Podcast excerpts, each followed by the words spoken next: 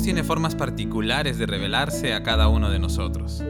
Él sabe cómo hablarnos, cómo tratar con cada uno y cómo llegar a nuestros corazones.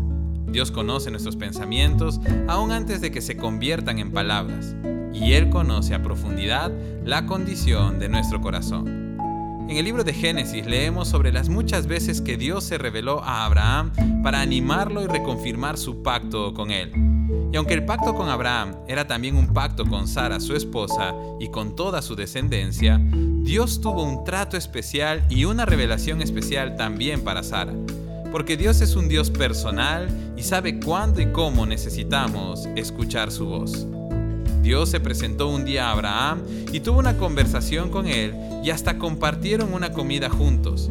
Poco antes de despedirse, preguntó por Sara, quien estaba dentro de la carpa y a cierta distancia de ellos, y le dijo, Dentro de un año volveré a verte y tu esposa Sara tendrá un hijo.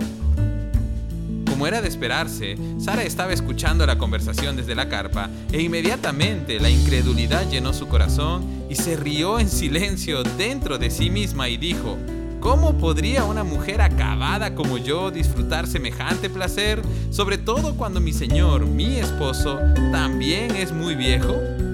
Las palabras de Dios fueron para Sara casi como una burla. Ella no podía comprender cómo a su edad y en su condición alguien podría decirle, en un año serás mamá. Y aunque tal vez podríamos tildar a Sara de poco espiritual o incrédula, la verdad es que ella tuvo la reacción más humana y normal posible. Porque humanamente era imposible que ella concibiera. Esa era una posibilidad que ya hacía muchos años se había esfumado para ella y Sara lo sabía.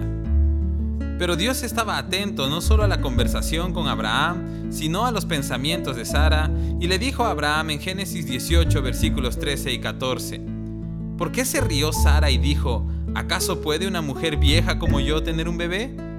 ¿Existe algo demasiado difícil para el Señor? Regresaré dentro de un año y Sara tendrá un hijo. La duda en el corazón de Sara no comenzó cuando escuchó las palabras de Dios, sino que ya estaba en su corazón desde mucho antes, y Dios lo sabía. Por eso la incluyó en la conversación, porque sabía que ella necesitaba también ser animada y fortalecida en su fe. Sara no lo sabía, pero aún con su incredulidad y todo, Dios estaba listo para hacer un milagro maravilloso en ella. En muy pocos meses sentiría cambios extraños en su cuerpo y se daría cuenta de que un milagro estaba ocurriendo. Unos pocos meses más adelante, Sara descubriría que no hay nada demasiado difícil para Dios y de que nada es imposible para Él. Hoy quiero que sepas que Dios quiere hablarte, al igual que lo hizo con Sara y Abraham.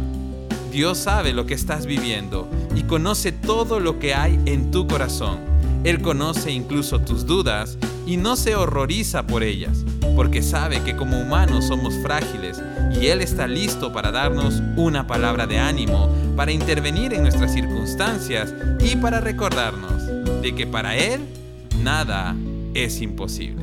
Que Dios te bendiga.